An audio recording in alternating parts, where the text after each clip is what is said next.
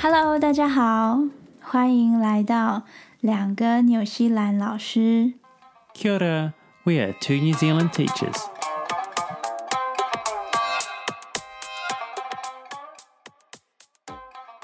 Hi there, this is Kevin.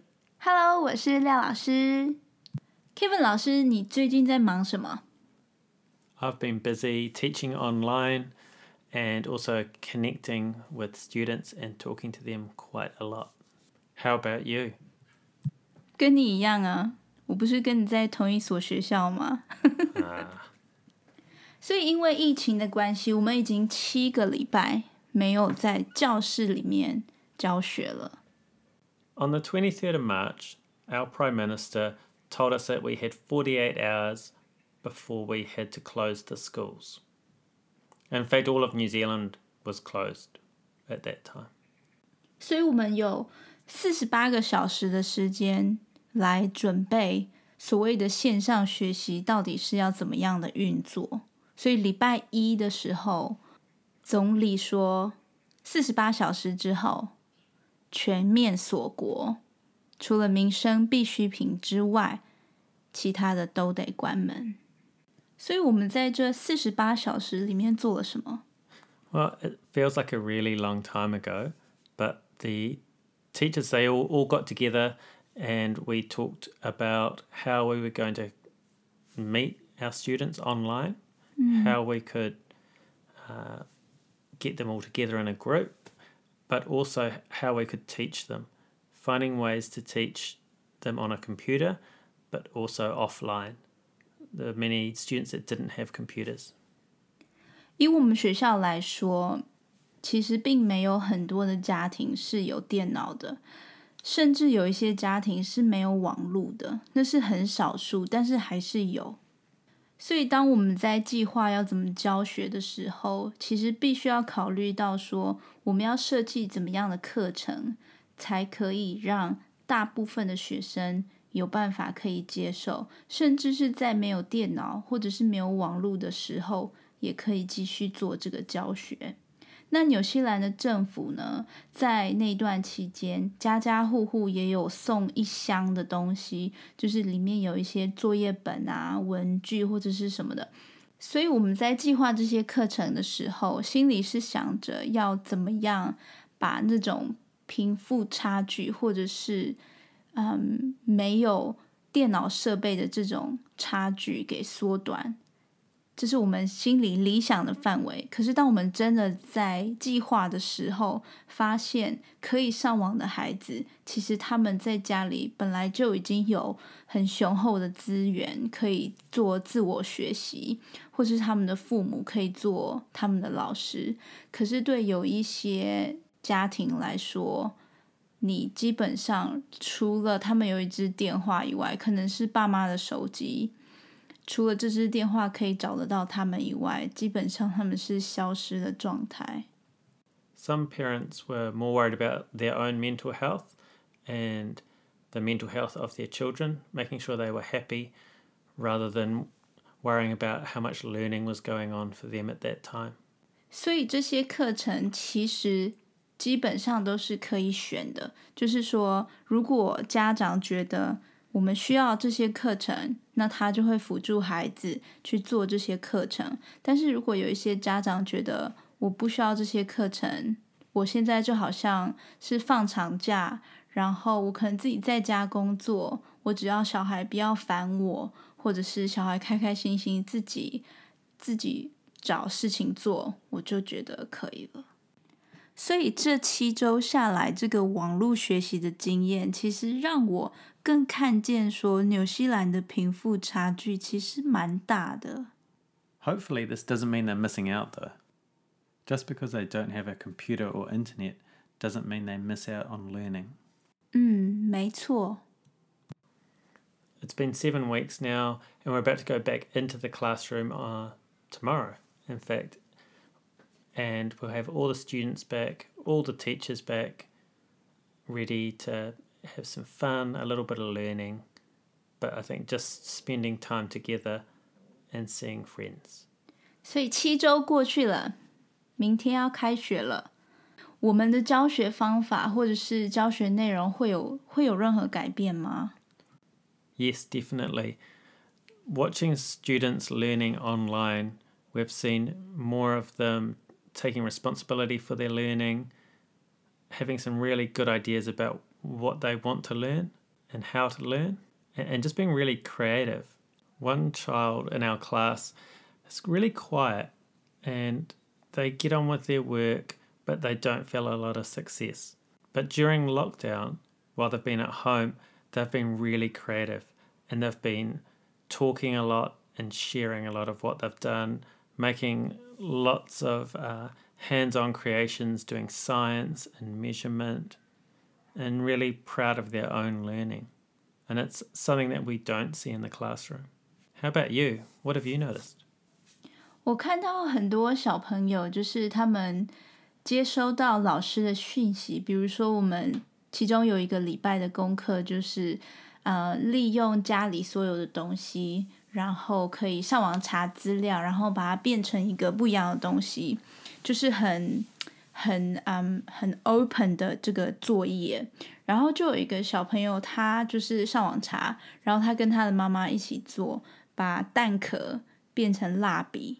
或是粉笔，然后他再用那个粉笔，在他家外面的那个走道上写了一些很温馨感人的小提醒，或者是很善意的语言，这样我觉得还蛮特别，就可以看到小朋友的创意，还有小朋友可以啊、跳出框框的思考。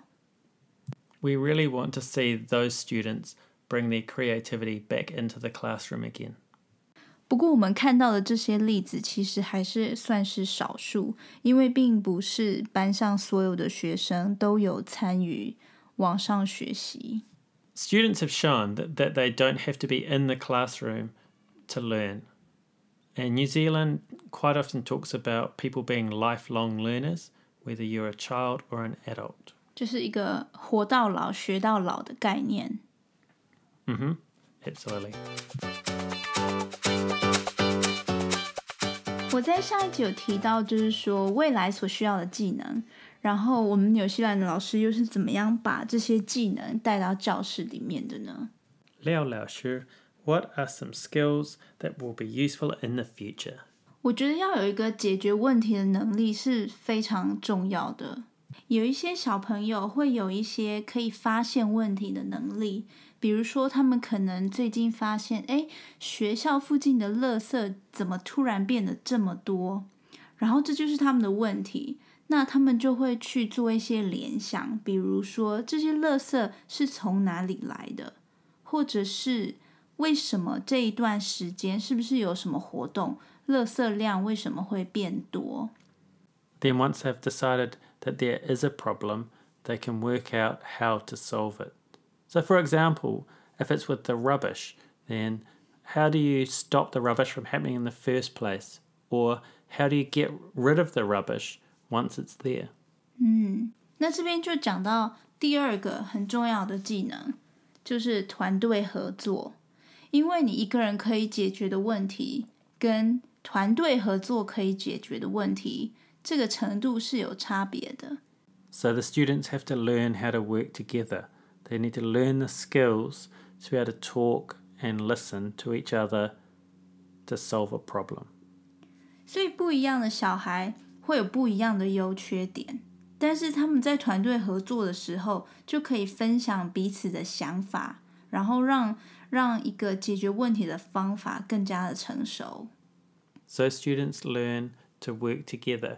They learn to talk and they learn to listen to each other's ideas and work out what is the best way to solve that problem together. 所以，如果你一个小朋友他有了一个解决问题的方法，他可能想到这个方法并不难，可是他要怎么样去接纳别人的想法，来帮助自己的想法成为一个更棒的主意，这中间要有许多的磨合。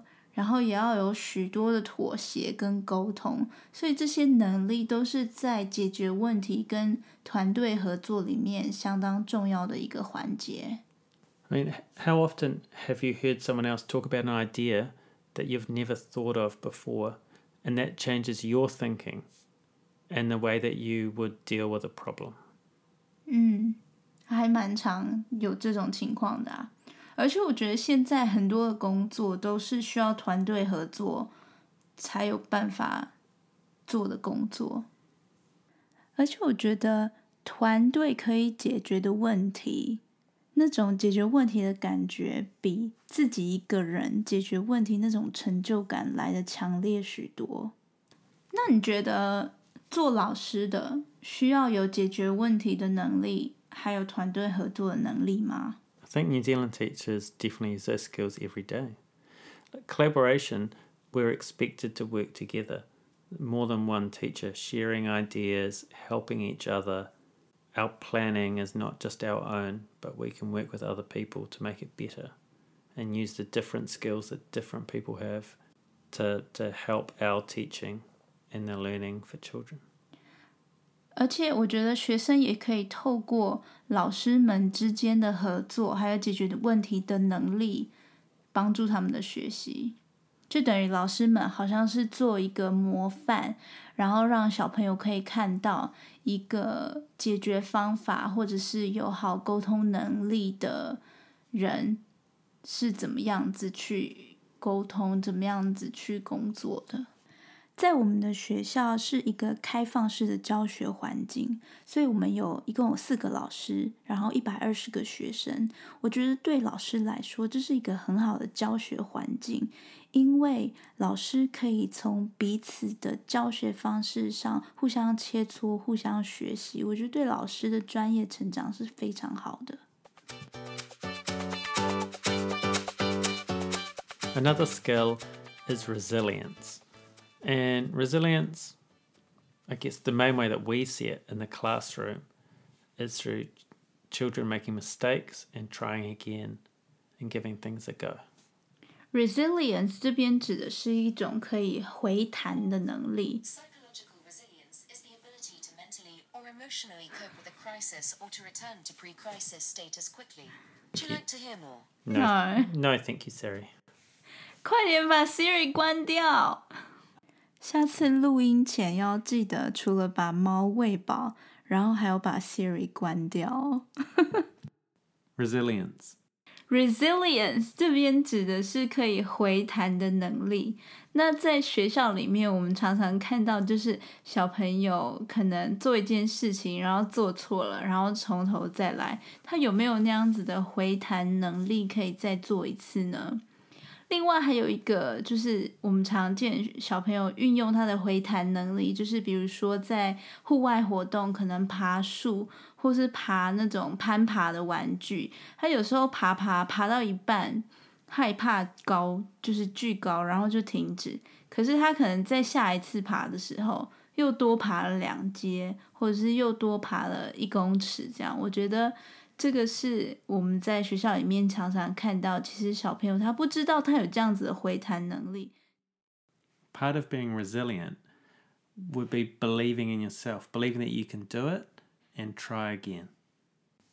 所以老师有一个很重要的工作，就是要让小朋友可以看到，或者是可以相信他自己有这样子的回弹的能力。Learning looks different with a student who is resilient. You can see the depth of learning by the progress that they have made and the positive way that they feel about themselves. Another skill that we think is important is creativity. And creativity, it's it's hard to teach children, but it's easy to celebrate when they show it and to let mm. other children know that thinking outside of the normal is great 嗯，我觉得你这边讲的很好，就是如果你有一个点子，或者是有一个比较不一样的想法，然后当你说出来的时候，大人可的反应，比如说如果大人的反应是很正面的，然后很鼓励你继续尝试的话，那那个小朋友他的创新能力就会一直的加强。但是如果大人或者是其他人的反应是比较呃负面的，或者是没有什么反应的话，就等于这个。创新的能力好像就是被砍杀了。这边有一点像心理学里面的正强化 （positive reinforcement），就是鼓励好的事物，所以好的事物会继续的发生。Creativity really helps with problem solving as well, sharing ideas and thinking differently. Mm-hmm. Isn't it? And but also you think like creativity, you see it in different places within the school. It's it's not just in say art. We see it in writing, with children thinking about different words or different ideas that they can write a story about, mm. or how to solve a maths problem, mm. or building building something. Do you like bridges, building marble runs? 所以这边指的创意不仅仅是在比如说艺术方面的创意，你在写作方面也可以很有创意，甚至你在解决数学的问题的时候也可以很有创意，或者是你的思考上面也可以很有创意。创意的表现有很多不同的方法，所以总结来说，创意并不是一个非常容易上手可以教的技能。但是你一旦发现创意，如果你很张扬的去表扬这样子的创意的时候，其实它会带来很丰厚的收获。This also links back to the example of the rubbish in schools, doesn't it? 所以话题回到我们刚开始讲一个解决问题的能力。所以，比如说这个垃圾的问题，你其实需要有一些创新的想法，去想到一个方法，然后跟你的团队分享。彼此互相磨合，找到出一个最好的方法来解决这个问题。然后你还需要回弹能力。如果方法试了做不成功，那该怎么办呢？那你要回到你的团队，再把这个过程重新来过。所以在纽西兰的教室里面，其实基本上天天都可以看到小孩子运用这些技能。运用在他们的学习里面。Yeah, absolutely. I mean, we we plan for this each day, don't we? We make sure that the children work together, that we give them problems that are going to challenge them, that they don't know the answer to. 嗯，所以这边你们可能会觉得说，哎，那你们教什么？到底在教什么？ 内容是在教什么？其实我有很多朋友问我说：“那你们教教小学到底在教什么？你是你是教什么科目的？”然后我就会说，诚实的回答，我就说，纽西兰的小学是没有课本的，我们所教的东西都是我们亲手设计的。Yeah, I agree. Every year our planning is a little bit different. We've got to change things. And make them better. 因为每一年的小朋友都不一样啊。嗯哼。但是以一个核心来讲，在纽西兰的教室里面，天天基本上要教的还是有要教数学，要教英文，英文有写作跟阅读，所以数学、写作跟阅读是三个主要的技能。但是一个很大的挑战给我们就是说，老师要怎么样运用他们的创意、沟通能力。解决问题的方法，去设计一个课程，可以让孩子在任务里面，或者是学习的学习的任务里面去学这些技巧，同时也要学数学、阅读跟写作。This is not easy to tackle.